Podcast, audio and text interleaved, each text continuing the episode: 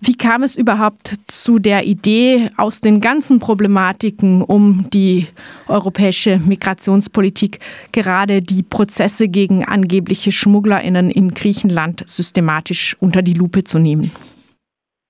Ja, als Borderline Europe arbeiten wir eben ganz lange schon zur Kriminalisierung und äh, auch insbesondere zu den Fällen, die du gerade erwähnt hast, also eben die, die zumindest ein bisschen mehr Aufmerksamkeit und Unterstützung erhalten, wie die Juventa Crew oder Sarah und Sean Binder. Und genau auch da in dem Kontext ist uns eben aufgefallen, beziehungsweise wir haben mitbekommen, dass es pro ankommendem Boot aber Verhaftungen von Migrierenden selbst gibt, aber eben gleichzeitig eigentlich kaum Daten- und Faktenlage und auch kaum Aufmerksamkeit, Unterstützung. Und wir haben dann in den letzten Jahren immer mal wieder ähm, einzelne Fälle begleitet und versucht zu unterstützen und doku zu dokumentieren und haben da schon gemerkt, dass da irgendwie was ganz äh, falsch läuft, wenn wir da Prozesse beobachtet, begleitet haben, die Schilderung der Menschen ähm, mitbekommen haben.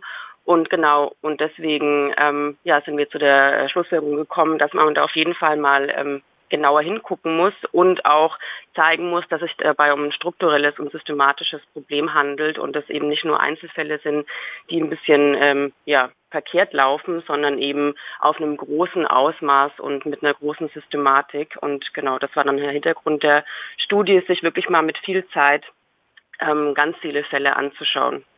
Um diesen Nachweis erbringen zu können, muss die Studie ja halbwegs repräsentativ sein. Welche und wie viele Fälle wurden da untersucht? Also wir haben tatsächlich insgesamt 81 äh, Gerichtsverfahren von insgesamt 95 Menschen dokumentiert und beobachtet und äh, das Ganze auch in acht verschiedenen Orten, also acht verschiedenen Gerichten in Griechenland, also auf den Inseln, aber auch zum Beispiel im Norden ähm, Komotini zum Beispiel ist ein Gericht äh, relativ nah an der Evros-Grenze oben im Norden, aber auch in Thessaloniki weiter äh, landinwärts also quasi an verschiedenen Orten ähm, über einen längeren Zeitraum eben. Wir haben angefangen, also der längste Prozess, der zurückliegt, war schon äh, im März 2021 und dann aber letztes Jahr nochmal ab November wirklich ganz systematisch äh, in die Gerichte rein und ähm, ganz viele Prozesse dokumentiert. Also genau insgesamt von 95 Menschen haben wir die Gerichtsverfahren ähm, dokumentiert und dann eben auch ausgewertet. Was waren die wichtigsten Ergebnisse? Also ganz grundsätzlich muss man sagen, dass ähm, ja eigentlich mit der schockierendste Punkt auch ist, dass eben in Griechenland die Gesetzgebung so ist, dass wirklich das reine Steuern eines Bootes oder Autos eben dafür ausreichend ist, den Straftatbestand ähm, Schmuggel zu erfüllen, also beziehungsweise Beihilfe zur unerlaubten Einreise und entsprechend auch ähm, es routinemäßig Verhaftungen gibt, also nach jedem ankommenden Boot oder eben auch Auto, wenn die Menschen eben zum Beispiel über die Landesgrenze kommen, äh, verhaften die Behörden eigentlich immer mindestens eine Person, die dann entsprechend eben als äh, Schleuser identifiziert und entsprechend dann auch ähm, angeklagt wird. Und Genau, unabhängig davon, ähm, was eigentlich die eigentliche Rolle der Person ist, ob sie eigentlich tatsächlich Teil der Gruppe ist, äh, weil eben, wie gesagt, das Steuern alleine schon ausreichend ist, um diesen Straftatzustand, äh, Straftatbestand zu erfüllen, der in Griechenland auch noch äh, ein Schwerverbrechen darstellt, also nicht nur eine Ordnungswidrigkeit oder ein Vergehen, sondern wirklich ein Schwerverbrechen. Und da kommt aber dazu, quasi die rechtliche Grundlage ist eigentlich schon ähm, problematisch genug, aber dass dann die Umsetzung des Ganzen auch nochmal äh, höchst schockierend ist und die Rechte der Menschen eigentlich durchweg vom Zeitpunkt der Verhaftung bis hin zum Gerichtsprozess fundamental verletzt. Also ähm, ja, um ein paar äh, Beispiele zu nennen. Ähm, die Menschen werden in Gerichtsverfahren, also wir haben die Gerichtsverfahren auch die äh, Zeit dokumentiert, weil äh, die immer sehr ähm, äh, auffallend kurz waren und das, äh, der Durchschnittsdauer der ganzen Prozesse, die wir beobachtet haben, waren insgesamt 37 Minuten. Also das ist nicht nur eine Anhörung oder ein Teil des Verfahrens, sondern das ist der ganze gesamte Gerichtsprozess, also von äh, Beginn Verlesen der Anklage bis zu ähm, Verkünden des Urteils. Und wenn die Menschen lediglich von Pflichtverteidigerinnen, also die, die ihnen der Staat zuweist, dann im Gerichtsverfahren verteidigt werden. Ähm, der Durchschnitt, die Durchschnittsdauer dieser Verfahren ist sogar lediglich äh, 17 Minuten und das kürzeste Verfahren, das wir beobachtet haben, hat sogar lediglich sechs Minuten gedauert. Also wirklich extrem kurze Verfahren, die dann aber wiederum in extrem hohen ähm, Strafen münden, Also auch bei den Verfahren, die wir dokumentiert haben, war die durchschnittliche Haftstrafe, die am Ende für die Menschen herausgekommen ist, 46 Jahre Haft plus über 300.000 Euro Geldstrafe. Weil dazu muss man vielleicht auch wissen, das gibt es im deutschen Recht nicht, dass es in Griechenland also akkumulative Haftstrafen gibt. Das heißt, gerade auch bei diesen äh, Beihilfeparagraphen wird es eben addiert pro Person die eben in dem Boot oder in dem Auto saß. Also das heißt, man bekommt eine Basisstrafe für die äh, Beihilfe, die dann eben nochmal obendrauf ähm, eine Strafe und äh, ähm, Haftjahre pro Person, die man eben transportiert hat.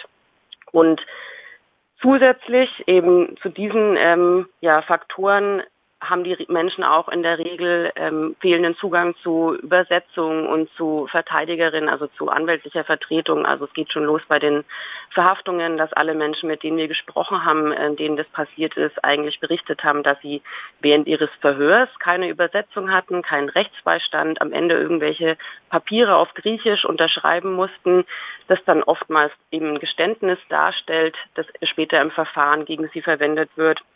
Dann kommen die Menschen in der Regel auch alle in Untersuchungshaft. Also das heißt, die Menschen kommen an, werden direkt verhaftet, kommen auf die Polizeistation, wo sie ähm, ja unter Verletzung ihrer Rechte ähm, verhört werden. Dann kommen die Menschen in Untersuchungshaft direkt.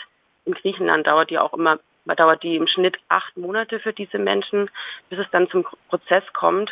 Und das heißt natürlich auch für Menschen, die ähm, äh, Drittstaatsangehörige, die gerade erst im Land angekommen sind, keinerlei Verbindung zu dem Land in der Regel haben, vorher die Sprache nicht sprechen, geschweige denn das Rechtssystem kennen, dass deren Möglichkeiten in irgendeiner Art und Weise Verteidigung und äh, Unterstützung zu organisieren natürlich extrem eingeschränkt ist, dadurch, dass sie sofort in Untersuchungshaft kommen.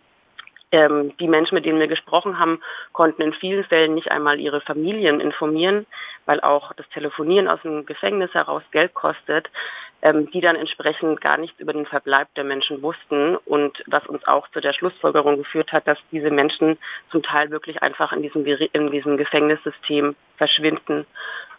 Und vielleicht auch noch ähm, zum Schluss ähm, oder noch ja jetzt äh, zusätzlich noch ein paar äh, Zahlen, die auch die Dimension dessen nochmal verdeutlicht. Also wir hatten es ja auch eingangs, Fälle von SeenotretterInnen, Aktivistinnen ähm, bekommt man glücklicherweise ja immer noch mal mit und ähm, die Menschen bekommen Unterstützung und Aufmerksamkeit und ähm, und Ganze aber im Vergleich oder im Verhältnis äh, zu sehen, von wie vielen Menschen wir sprechen, eben die äh, ja aufgrund dieses ähm, Steuerns inhaftiert werden.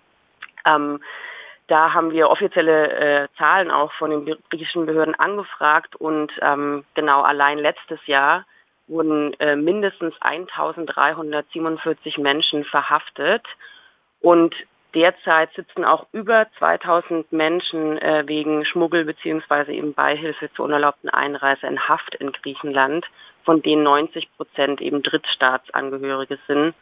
Und das heißt in der Konsequenz, dass ähm, ja über 20 Prozent der gesamten Gefängnispopulation in Griechenland aus Menschen besteht, die äh, Drittstaatsangehörige sind und wegen Schmuggel eben verurteilt wurden.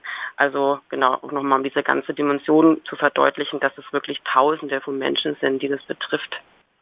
Was bestimmt auch die Situation in den Gefängnissen allgemein nicht verbessert. Ich wiederhole noch mal so ein paar einzelne Zahlen, einfach äh, weil sie so äh, beeindruckend sind. Also 37 Minuten Gerichtsverhandlungen durchschnittlich mit Pflichtverteidiger, 17 Minuten durchschnittlich und 48 Jahre Haft im Durchschnitt.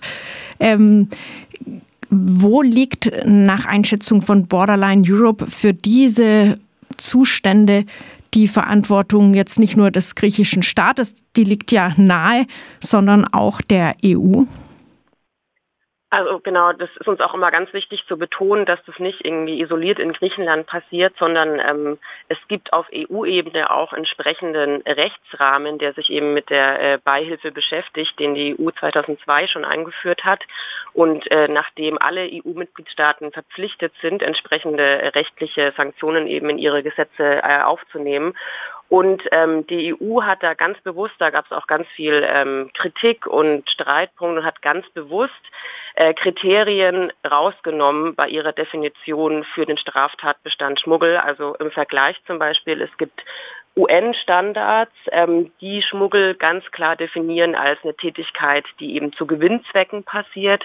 Und äh, als die EU-Kommission ihre äh, Recht, äh, Richtlinien verabschiedet hat, hat sie das rausgestrichen und hat es den Mitgliedstaaten selbst überlassen, ob sie das als Kriterium übernehmen wollen und ist auch für das seit Jahren kritisiert worden, auch äh, vor allem als diese ganzen äh, Solidaritätsverbrechen quasi äh, passiert sind, immer wieder kritisiert worden, dass das an diesem Rechtsrahmen liegt, der viel zu breit gefasst ist, äh, viel zu vage ist und viel zu viel äh, Raum lässt eben für gerade so ähm, ja politische Willkürjustiz und entsprechend ist es eben auch in vielen Ländern und auch einschließlich Griechenland eben ähm, ja zum Beispiel Gewinnzwecke ist nur ein erschwerender Umstand oder ähm, äh, organisiert sein in einer äh, tatsächlichen kriminellen Vereinigung, die irgendwie ähm, ja den Schutz der Menschen ähm, gefährdet, sind alles nur erschwerende Umstände, die die Strafe nochmal erhöhen, erhöhen, aber der reine ähm, ja,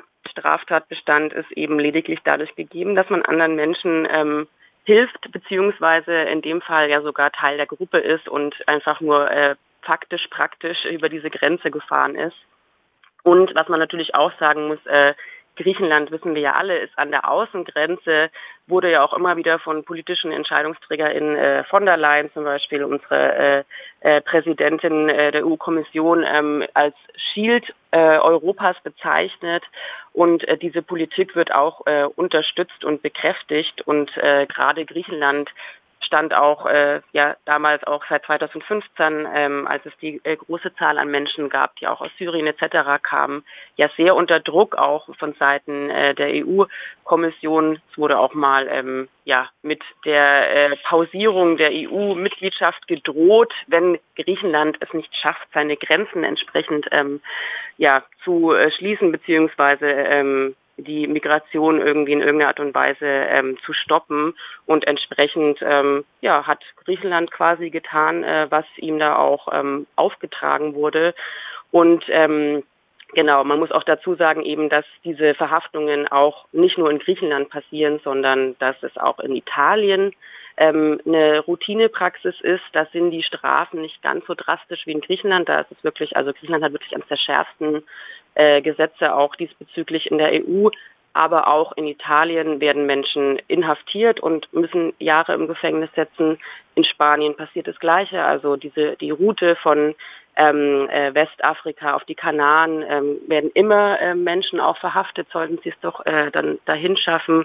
Und auch, äh, auch in Großbritannien ist nicht mehr EU-Mitgliedstaat, aber ähm, genau, auch da ist die Praxis von Booten, die von Frankreich nach ähm, Großbritannien kommen, ähm, dass dort Menschen ähm, verhaftet werden, die das Boot gesteuert haben und eben der Beihilfe beschuldigt werden. Also die Systematik und auch die Logik der Strafverfolgungsbehörden ist da, äh, geht da über ähm, Griechenland hinaus und entspricht auch dem allgemeinen EU ähm, äh, ja, Umgang quasi ja mit Migration, den wir auch an anderen Stellen sehen, der sehr auf Abschreckung, sehr auf äh, Repression, ähm, sehr auf äh, Migration mit Kriminalität gleichsetzen ähm, setzt und entsprechend eben äh, Politik umsetzt. Abschließend noch ganz kurz, lässt sich irgendwelche, irgendeine Aussage dazu treffen, wer so die durchschnittlichen Betroffenen dieser Schleuserinnen-Kriminalisierung sind? Also sind das tatsächlich neu angekommene Personen vor allem oder vielleicht deren Angehörige, die schon in Griechenland leben? Sind es auch Griechinnen, ähm, andere vielleicht äh, soziale Eigenschaften? Gibt es da ähm, Tendenzen? Also dadurch, dass wir eben ja jetzt festgestellt haben, dass wirklich pro ankommendem Boot oder Auto ja immer mindestens eine Person der Gruppe ähm, festgenommen wird, kann man ja die Schlussfolgerungen ziehen, dass eine große Anzahl, also genau, wir können jetzt natürlich nicht für alle über 2000 Menschen sprechen, die in dem Gefängnis sitzen, da kennen wir nicht die Hintergrundgeschichten jeweils, aber dadurch, dass ähm, genau diese Verhaftungen so zahlreich passieren, ist natürlich davon an, auszugehen, dass ein großer Teil dieser Menschen tatsächlich einfach geschmuggelte Menschen, Asylsuchende sind, die quasi durch die Hintertür für ihre Einreise dann eigentlich zu einem Schwerverbrechen verurteilt werden und inhaftiert werden. Das sagt Julia Winkler. Sie ist Mitautorin einer ausführlichen Studie von Borderline Europe zur Kriminalisierung von ähm, angeblichen SchmugglerInnen in Griechenland.